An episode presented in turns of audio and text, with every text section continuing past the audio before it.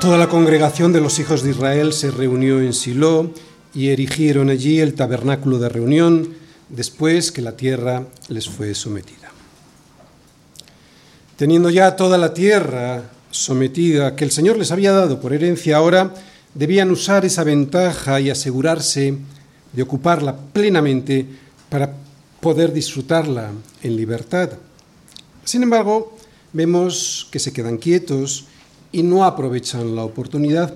Por eso Josué les reprende, versículo 3, y Josué dijo a los hijos de Israel, ¿hasta cuándo seréis negligentes para venir a poseer la tierra que os, he dado, que os ha dado Yahvé, el Dios de vuestros padres? Muy bien, vemos que Josué les recrimina, pero Josué hizo algo más que recriminarles su actitud. Y es lo que vamos a ver hoy. Versículos del 4 al 10. Señalad tres varones de cada tribu para que yo los envíe y que ellos se levanten y recorran la tierra y la describan conforme a sus heredades y vuelvan a mí. Y la dividirán en siete partes, y Judá quedará en su territorio al sur, y los de la casa de José en el suyo al norte. Vosotros pues delinearéis la tierra en siete partes, y me traeréis la descripción aquí, y yo os echaré suertes aquí delante de Yahvé nuestro Dios. Pero los levitas ninguna parte tienen entre vosotros, porque el sacerdocio de Yahvé es la heredad de ellos. Gad también y Rubén y la media tribu de Manasés ya han recibido su heredad al otro lado del Jordán, al oriente, la cual les dio Moisés, siervo de Yahvé. Levantándose pues aquellos varones fueron, y mandó Josué, Josué, a los que iban para delinear la tierra, diciéndoles, Id, recorred la tierra y delineadla y volved a mí, para que yo os eche suertes aquí delante de Yahvé en Silo.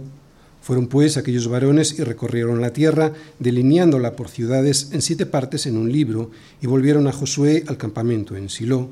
Y Josué les echó suertes delante de Yahvé en Silo, y allí repartió Josué la tierra a los hijos de Israel por sus porciones. La urgencia de ocuparnos en la salvación. No de la salvación porque de eso se ocupa el Señor, sino en la salvación que el Señor ya nos ha dado. ¿En qué consiste aquí el descanso cristiano? Josué 18, versículos del 4 al 10.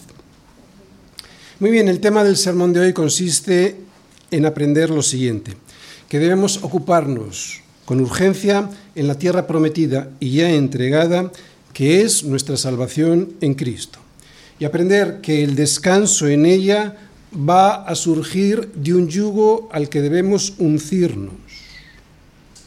La vida cristiana es un yugo.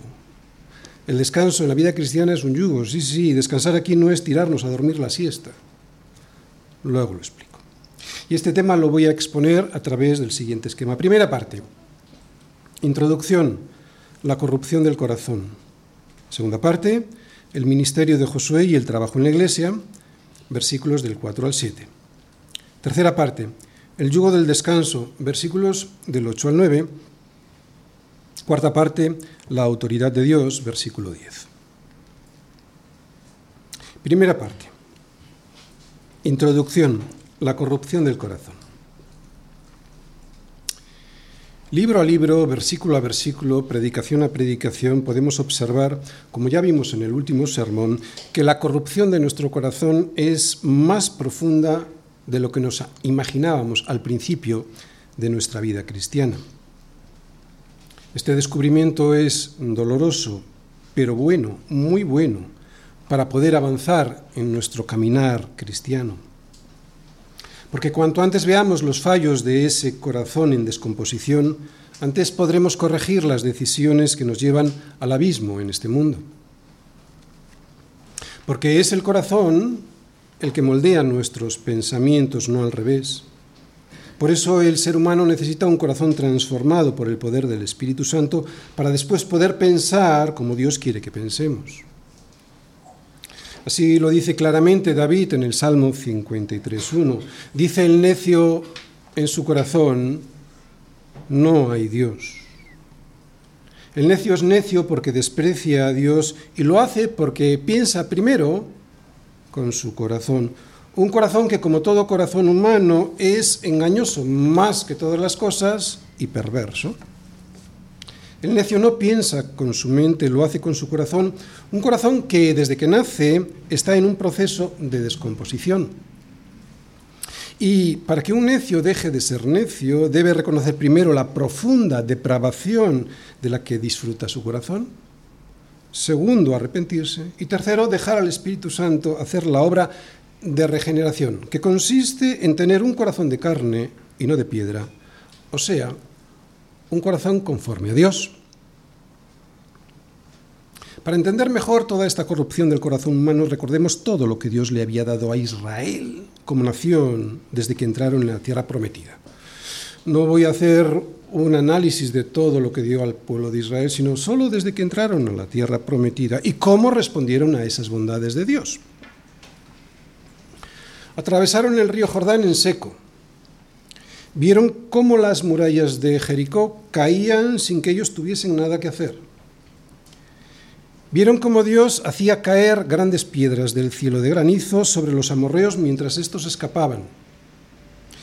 Y cuando parecía todo perdido porque no terminaban de derrotar a los amorreos, Josué ora y resulta que Dios detiene el sol para que Israel pueda tener tiempo para vencer Después, yendo hacia el norte, abatieron a los enemigos, unos enemigos todavía más poderosos que los que habían destruido en el sur. Derrotaron a todos sus reyes, ¿os recordáis la lista aquella? Tomaron sus ciudades y se apoderaron de todos sus campos, ganados y sembrados.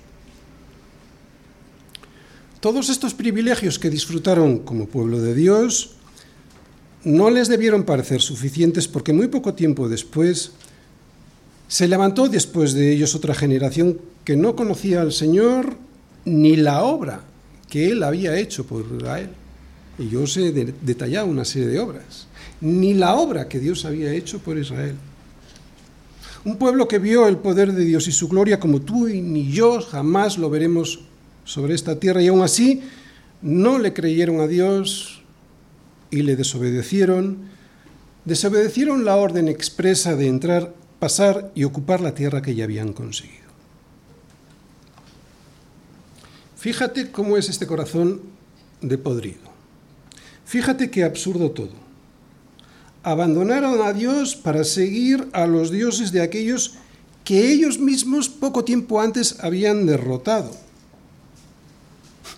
Habían conseguido la tierra de la promesa por el Señor. El Señor mismo fue con ellos a la batalla vieron sus milagros derrotando a todos sus enemigos y después de conseguir todo esto, ahora se ponen al servicio de aquellos a los que habían derrotado. ¿Por qué sucede esto? Muy sencillo, porque la corrupción de nuestro corazón es mucho más profunda de lo que nos podemos imaginar, lo que nos lleva a cometer los actos más absurdos e incomprensibles incluso para nuestro propio interés. Enseñanza para nosotros. Bien, el pueblo de Israel era el pueblo elegido por Dios y por ello privilegiado. ¿Y nosotros? ¿Tenemos nosotros también esos mismos privilegios que tuvieron ellos? ¿Tenemos menos? ¿Tenemos más? Veamos. Nos dice Pablo en Efesios 1, 5 que Dios nos escogió en Cristo antes de la fundación del mundo para que fuésemos santos y sin mancha delante de Él, en amor. Lo hizo por amor. Que nos predestinó para ser adoptados hijos suyos por medio de Jesucristo, otra vez, por amor, por el puro afecto de su voluntad. O sea, que fuimos escogidos por Dios mismo en Cristo Jesús y desde antes de la fundación del mundo para salvación Menudo privilegio. Y es que si no estás en Cristo, es imposible que seas salvo. Mira, la Biblia enseña con toda claridad que nuestro Dios es soberano y que antes de que el mundo existiese, o sea, antes de la creación de todas las cosas, antes de que existiese el tiempo, Él escogió libremente a un grupo de personas para salvarlas y a otros los dejó donde ya estaban, en su justa condenación. Otra vez, menudo privilegio. Pocas doctrinas en la Biblia destrozan de manera tan clara nuestro orgullo y soberbia como esta de la soberanía absoluta de Dios. Y es que escoger significa hacer una selección de manera libre y soberana. Si no, no escoges, te imponen. Esta palabra, escoger, es la misma que se usa en Juan 15, versículo 16, para hablar de la elección que hace Jesús de sus doce apóstoles. Dice Jesús, no me elegisteis vosotros a mí, sino que yo os elegí a vosotros, lo que nos muestra que no fueron ellos los que decidieron ser sus apóstoles, que fue Cristo quien los escogió soberanamente de entre la multitud que los seguía para serlo. ¿Os dais cuenta? ¿Qué privilegio? Fuimos elegidos sin haber hecho nada, ni lo bueno ni lo malo, para ser santos y sin mancha. Y, al ser adoptados por Dios por medio de Jesucristo, ser salvos de la ira venidera. ¿Acaso existe un privilegio más grande que el de ser cristiano? ¿Hay algo más glorioso que conocer a nuestro Señor Jesucristo y tener nuestra vida escondida en Él para salvación? Dios nos ha bendecido con toda bendición espiritual, por lo que somos, primero, beneficiarios de sus riquezas, de su gracia. Segundo, coherederos de Dios junto con Jesucristo. Y tercero, algún día podremos entrar a disfrutar plenamente de esta herencia. Y todo esto porque Dios, de pura gracia, nos amó cuando no había nada digno en nosotros que nos hiciese merecedores de ese amor.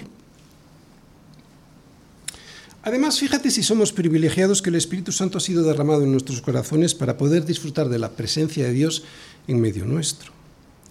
Fíjate si somos privilegiados que tenemos toda su palabra completa, sin que falte nada, para poder entender su plan desde el principio hasta el final. Y fíjate si somos privilegiados que estamos viviendo los últimos días antes de la segunda venida del Señor Jesucristo. Todo esto no lo podía decir Israel. El pueblo de Israel fue un pueblo que, habiendo sido privilegiado por Dios, muchas veces desobedeció haciendo lo malo ante sus ojos. Y ahora viene la pregunta, ¿y nosotros? ¿Qué estamos haciendo nosotros con los privilegios que hemos recibido? ¿Cuántas veces hemos desobedecido a entrar y ocuparnos en la tierra de nuestra salvación, a pesar de toda la luz que tenemos para poder ver y no caer? Otra vez, fíjate qué absurdo todo. Abandonamos a Dios para seguir a los dioses de este mundo que habíamos derrotado y abandonado hace muy poquito tiempo antes.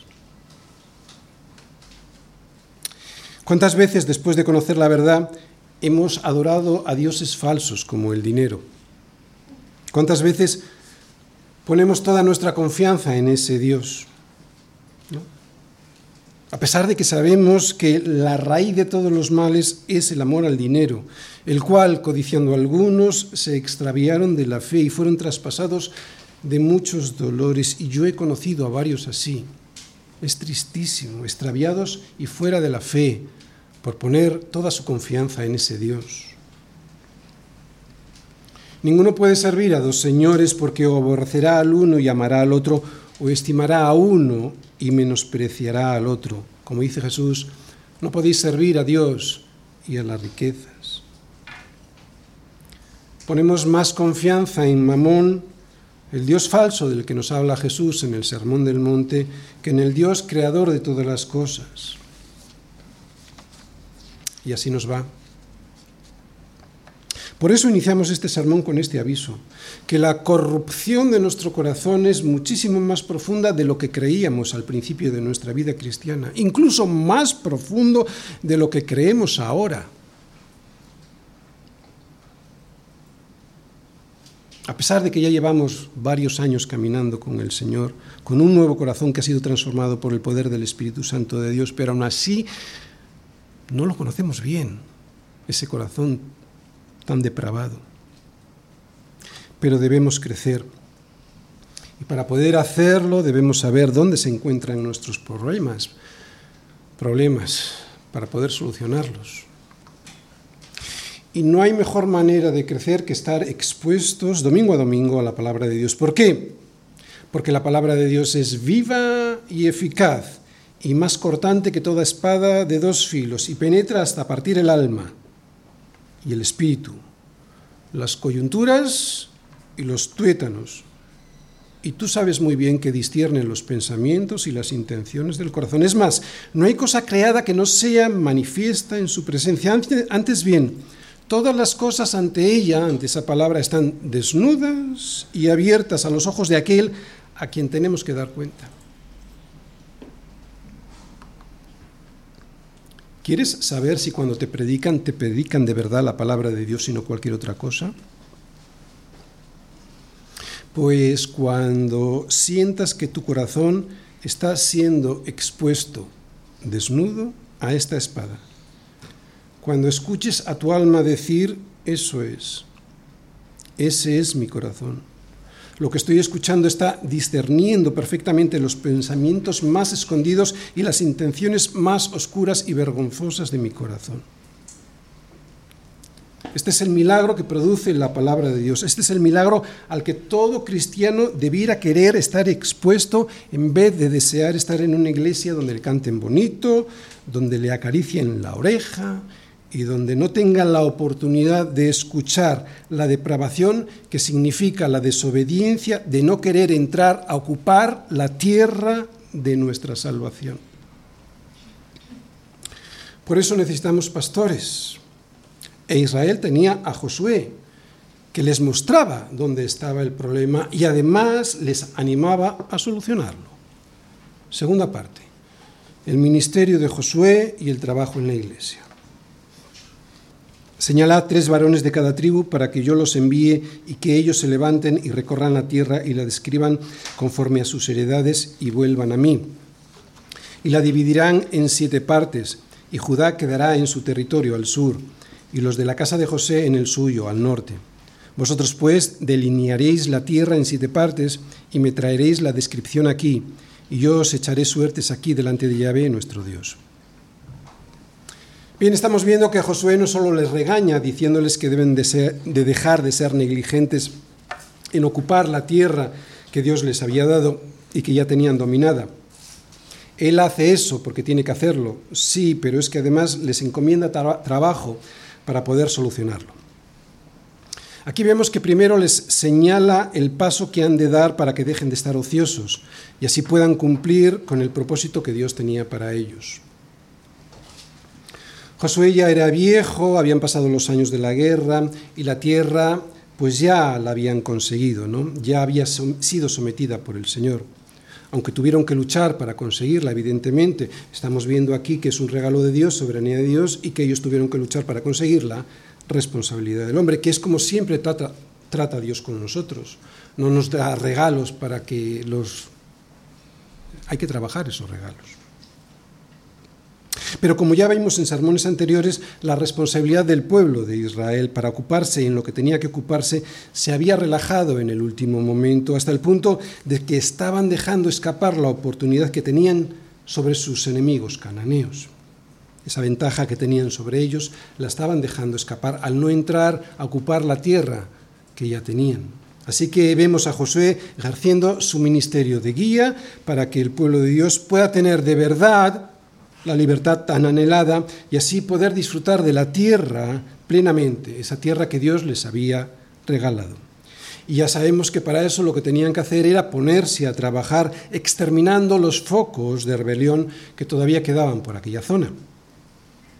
Así que Josué, después de exhortarles a ocupar la tierra, le muestra al pueblo lo que debía hacer estaba ejerciendo su ministerio como pastor para que Israel pudiera seguir adelante y lo hizo de la siguiente manera. Cada una de las siete tribus a las que les quedaba por recibir la tierra por herencia debían escoger tres hombres, 21 en total, para obtener la información necesaria sobre el territorio que todavía les quedaba por repartir. El trabajo que Josué les dio fue el siguiente. Primero, recorrer la tierra para ir registrando con detalle todas las ciudades que estaban en ella y la situación en la que se encontraban. si eran grandes o pequeñas, los campos cultivables que poseían, los montes de los que disponían y cualquier cosa que pudiesen observar y que fuera de interés. Segundo, con esas anotaciones debían diseñar un plano que detallara todo lo observado. Tercero, este plano debería estar dividido en siete partes, de manera que cuando llegara esa información a Josué, se pudiera repartir por suertes a cada una de las siete tribus. Y cuarto, la tierra que debía ser reconocida y descrita era toda la que no pertenecía ni a la tribu de Judá situada al sur, ni a la de la casa de José, Manasés y Efraín al norte, porque estas tribus ya habían recibido su herencia. Bien, es interesante el nombramiento de estos tres varones por cada tribu para este trabajo por dos motivos. Primero, porque si las siete tribus, aquellas que debían recibir todavía la herencia, participaban en el diseño y en la división del territorio, nadie podría acusar a Josué de parcialidad o de favoritismo en el reparto de la tierra, ¿verdad? Por lo tanto, primera virtualidad de, este encomienda, de esta encomienda de Josué es evitar el favoritismo y segundo, porque Josué delegó trabajo. Vamos a ver ambas cosas. Sobre el favoritismo. Decir que el líder de cualquier grupo debe evitar sospechas sobre por qué elige qué y a quién. Esto es importante para el liderazgo. Fijaos, al inicio de la iglesia en Jerusalén aparecieron problemas en el reparto de las ofrendas a las viudas necesitadas. ¿Qué aparecieron? ¿Recordáis? Envidias, celos y divisiones. Entonces, los doce convocaron a la multitud de los discípulos y dijeron, no es justo que nosotros dejemos la palabra de Dios para servir a las mesas. Buscad, pues, hermanos de entre vosotros, a siete varones de buen testimonio, llenos del Espíritu Santo y de sabiduría, a quienes encarguemos este trabajo. Como vemos, la murmuración contra el liderazgo de la Iglesia se puede solventar confiando el trabajo a otros. Pero delegar también puede traer problemas. En cualquier iglesia existe esta tensión, la tensión entre la necesidad de delegar, porque hay mucho trabajo, y la resistencia a recoger ese trabajo delegado por parte de los miembros de la congregación. Enseñanza espiritual para nosotros. Hay varios motivos por los que todos debemos delegar y por lo que todos debemos recoger esa delegación. Primero, todos los miembros de la Iglesia del Señor han sido llamados a servir en su cuerpo. Y segundo, es que hay muchísimo trabajo que debe hacerse para que la obra del Señor salga adelante. No hay mayor gozo para un líder bíblico que ver a los miembros de su congregación preparados para luchar y entrar a ocuparse en la tierra regalada por el Señor. Es un placer inmenso llegar a la iglesia y ver eso. Es un placer inmenso ver a los que han sido llamados por el Señor a servir sirviendo. Ni te lo imaginas el placer que significa. Y esto es porque al verlo, al ver los ánimos para entrar a trabajar en la tierra que Dios nos ha dado, trabajo que en muy buena parte se realiza en la congregación, me doy cuenta de la victoria que significa que un corazón corrompido por la desidia, por la pereza, por la desgana, y por el egoísmo de no querer servir a los demás, esté no solo dispuesto, sino también disponible para hacerlo y lo que es mejor, para hacerlo de buen grado.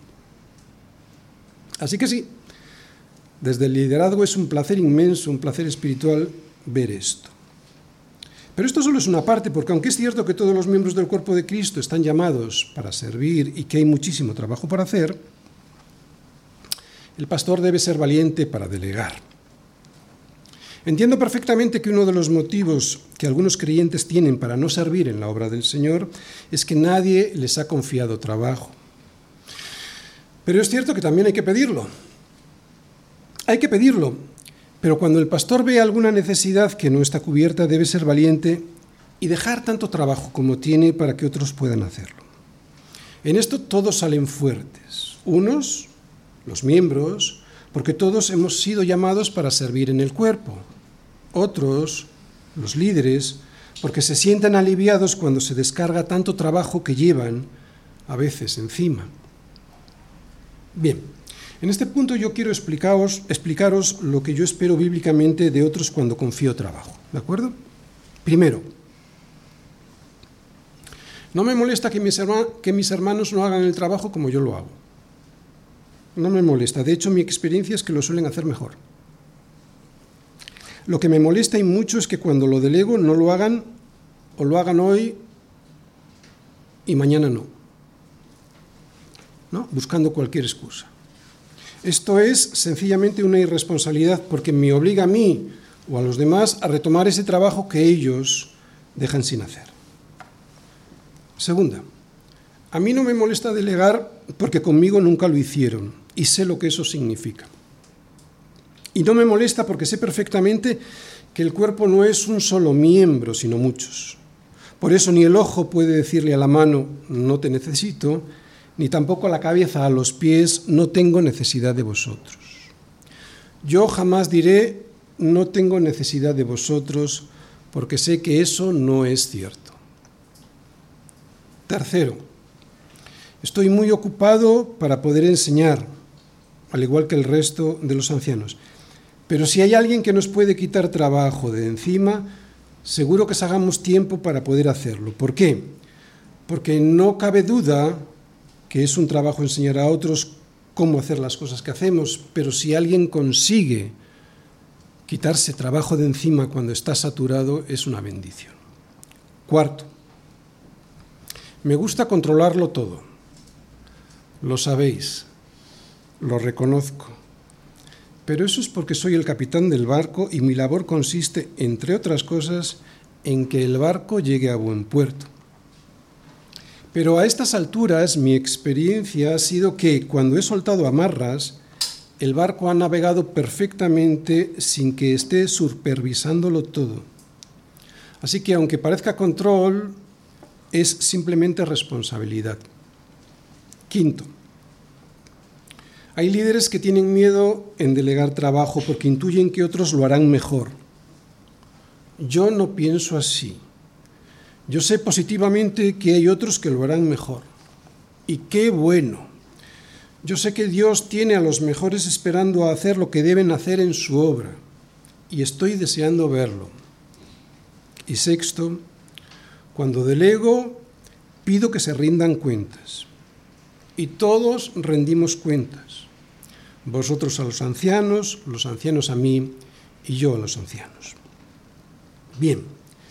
Teniendo en cuenta estos puntos que creo que cumplen el modelo bíblico del servicio, en esta iglesia siempre estaremos buscando a quién señalar para enviarlos que se levanten, que recorran la tierra, que la describan conforme a sus heredades y vuelvan aquí a rendir cuentas.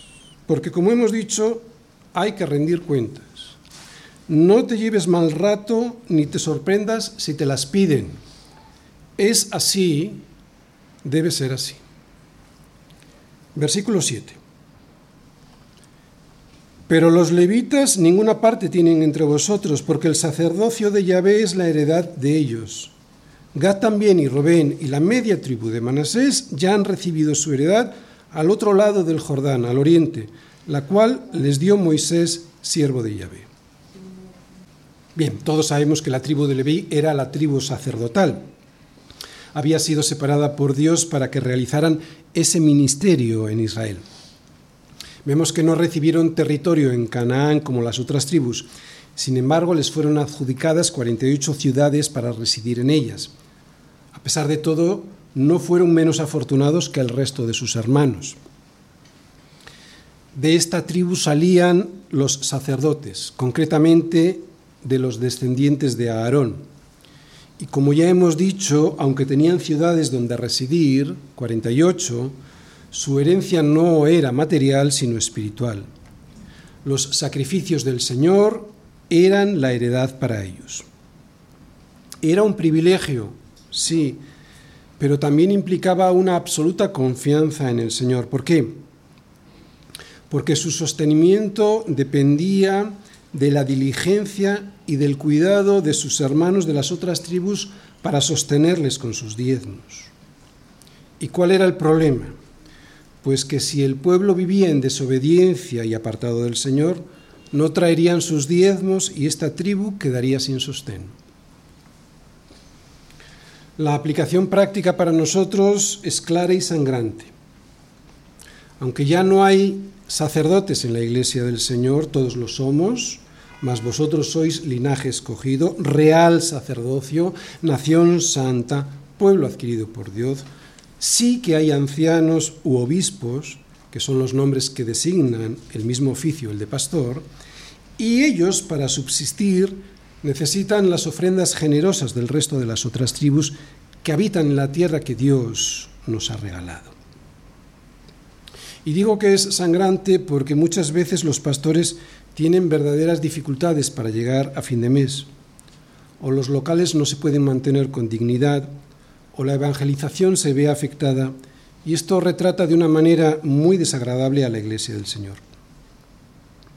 No dejes de bendecir con tu apoyo económico en la medida de tus posibilidades a los que te sirven, porque si no estás mostrando que tu Dios es mamón, y no se puede servir a Dios y a Mamón, que era el Dios de las riquezas.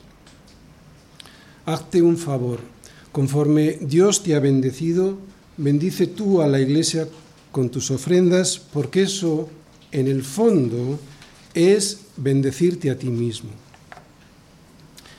Si tu iglesia no pasa necesidad gracias a tus ofrendas, tú estarás protegido por Dios de la idolatría, especialmente de la más dañina, la del amor al dinero. Y si has sido regenerado por el Señor, esto en el fondo de tu corazón lo sabes perfectamente. Por eso los que sí que son fieles sosteniendo a su iglesia, llegan aquí y están deseando trabajar para el Señor, lo que trae descanso a sus almas. Y al revés, los que no, cuando llegan se escapan en cuanto pueden. Si has sido llamado por el Señor, ser íntegro en tu llamamiento produce un descanso increíble. Escucha lo que acabo de decir. Si has sido llamado por el Señor, ser íntegro en ese llamamiento, o sea, hacer las cosas que sabes que tienes que hacer, eso produce un descanso increíble. Es un yugo, es un yugo, pero es un descanso. Tercera parte. El yugo del descanso. Levantándose pues aquellos varones fueron y mandó Josué a los que iban para delinear la tierra, diciéndoles, Id, recorred la tierra y delineadla, y volved a mí para que yo os eche suertes aquí delante de Yahvé en Silo. Fueron pues aquellos varones y recorrieron la tierra, delineándola por ciudades en siete partes en un libro, y volvieron a Josué al campamento en Silo. Muy bien, tres de cada tribu, 21 en total, salieron para cumplir la misión encomendada por Josué. Como ya hemos dicho, lo que debían hacer era recorrer la tierra, enterarse de su extensión, contar las ciudades que había en ellas y cerciorarse de las posibilidades de subsistencia en ellas. Con todos estos datos diseñarían un plano de la tierra que le faltaba por distribuir, regresar a Silo y se lo entregarían a Josué para que delante del Señor repartiera por medio de suertes el territorio que quedaba a cada una de estas siete tribus. Así pues, sería Dios y no Josué quien distribuiría la tierra a cada una de las siete tribus conforme a su soberanía y su sabiduría y no conforme al criterio y a la sabiduría humana. Problemas que había, que como ya sabemos, la tierra seguía con enemigos, estaban derrotados pero todavía seguían allí por allí algunos rondando y dando problemas. Me refiero a problemas que tenían estos 21 para ir por aquella tierra y hacer este plano. Cosas que vemos en estos versículos. Los exploradores eran personas valientes y esto hace referencia a la responsabilidad humana. Tenemos que salir. Y otra cosa es que Dios estuvo con ellos protegiéndolos del peligro y esto es la soberanía de Dios. Esta es su oportunidad. Había llegado el momento decisivo desde que la tierra les fue sometida. Una vez quebrada la espina dorsal cananea, debían asegurar esa ventaja que tenían y consolidar la posesión de la tierra, lo que significaba ocuparla plenamente. Sin embargo, ya sabemos lo que sucedió, y seguramente porque interpretaron mal lo que significaba el descanso que Dios les daba en esa tierra. Josué hizo lo posible para que Israel pudiese entrar y descansar realmente de su trabajo. Pero para eso tenían que hacer la voluntad de Dios. Mirad, hermanos, cuando hacemos los propósitos que Dios tiene para nosotros es cuando realmente descansamos, porque fuimos diseñados para hacer su voluntad. Claro, esto es como cuando un coche lo usas para otra cosa para la cual no fue diseñada, se estropea. Sin embargo, cuando lo usas para lo que fue diseñado, puedes disfrutar de ese regalo. Cuando nos escapamos de los propósitos que Dios tiene para nosotros, nos fatigamos. Y es cuando no hay ni paz, ni descanso, ni sosiego en el alma. Y es contradictorio aparentemente, pero no lo es. El primer paso para descansar es levantarse.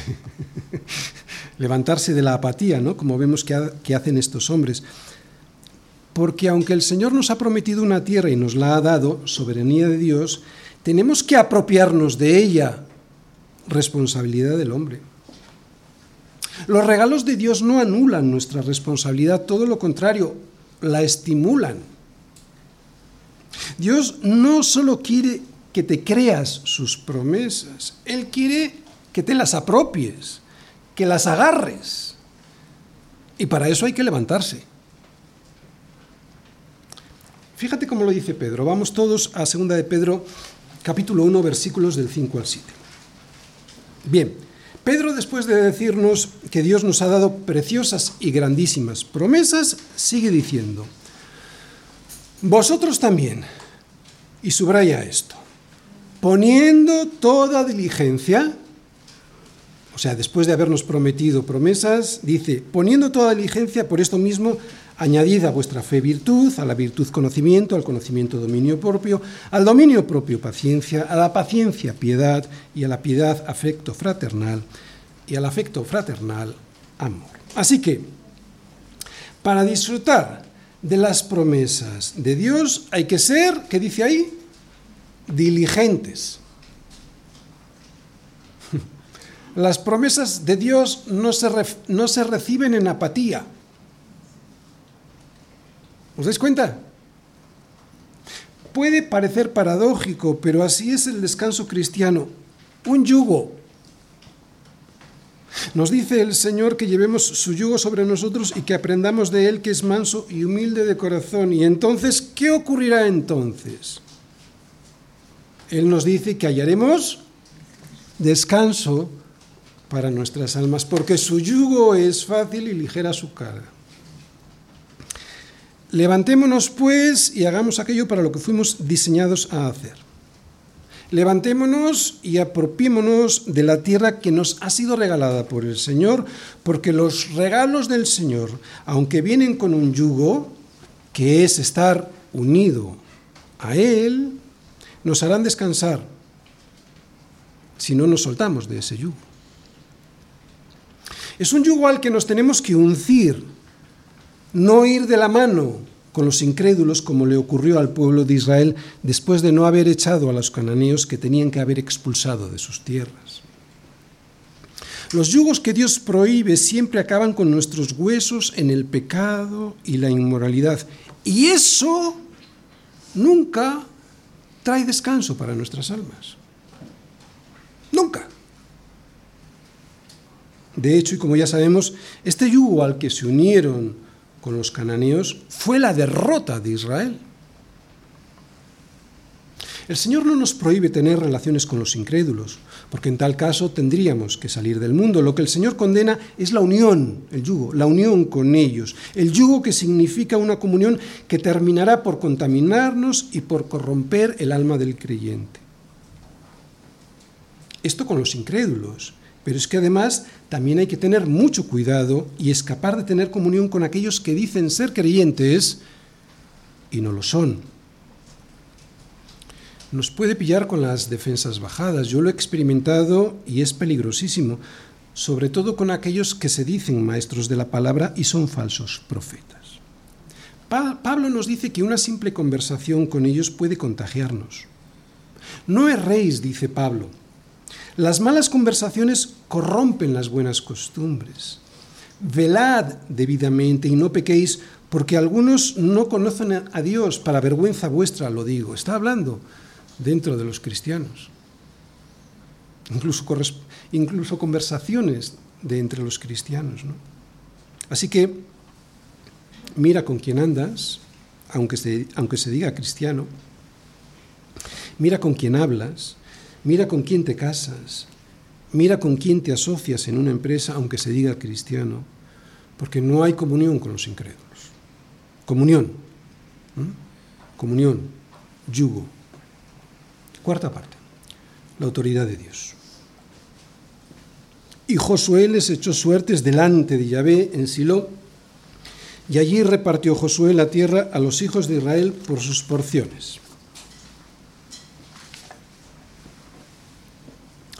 Muy bien, con el plano de la tierra ya en sus manos, Josué inició el reparto de esta misma tierra a través del método de las suertes, como ya había hecho antes con el resto de las tribus. Esta, la del reparto, no era una misión para Josué, esta era una tarea de Dios. Dios determinaría el resultado de la suerte para cada una de las tribus.